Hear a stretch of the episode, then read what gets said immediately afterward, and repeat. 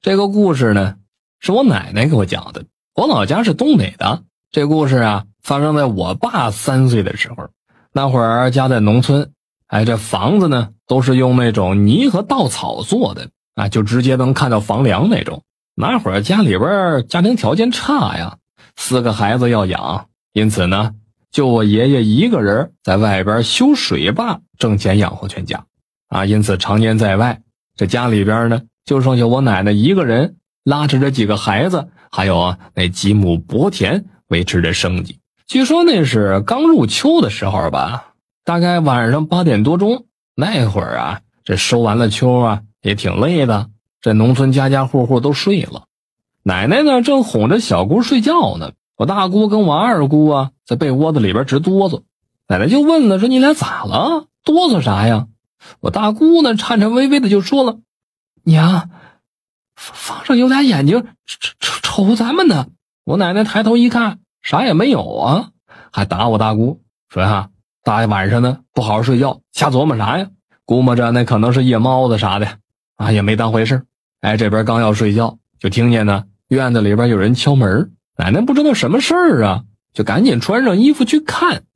原来啊是三爷和他的儿子，他儿子那会儿也就是呃十多岁吧。就是我爷爷的这个亲弟弟和他儿子。当时奶奶呢刚要走到大门口的时候，忽然就看着啊，这个房顶上直溜溜的站着个黑影，站起来得有半米多高啊，俩绿眼珠子格外的亮。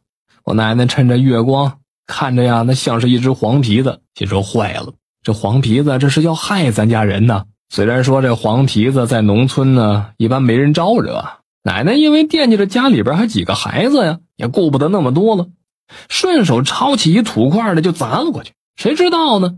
那黄皮子竟然连躲都不躲，还直着站了有一会儿了。转眼间啊，就没了影了。奶奶害怕那东西再回来，就带着孩子一起啊去我三爷家住去了。一连着好几天都没敢回家。后来捎话给我爷爷，啊叫我爷爷回来，这才大家伙呢又搬回去了。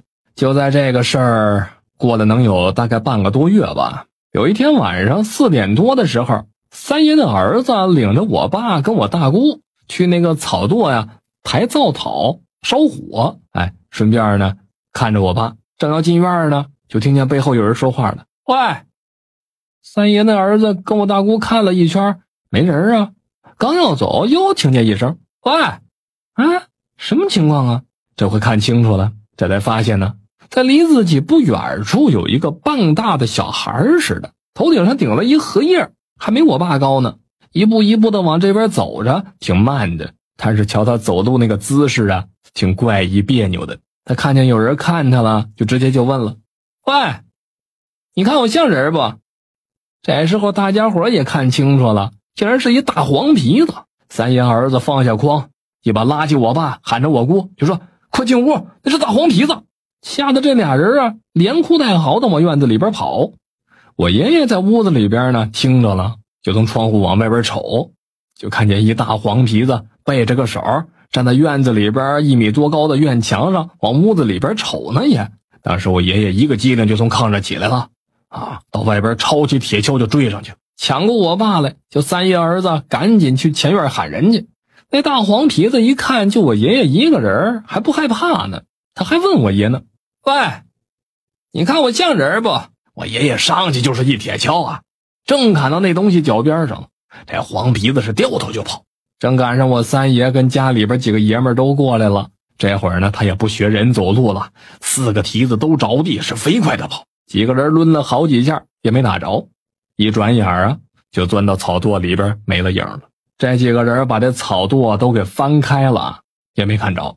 后来就觉得呀，不是啥好事啊，就找这个隔壁屯子里边的一个半仙儿给看看，说是因为我爷爷修水坝的时候刨了那畜生的窝了，把那小黄皮子给压死了。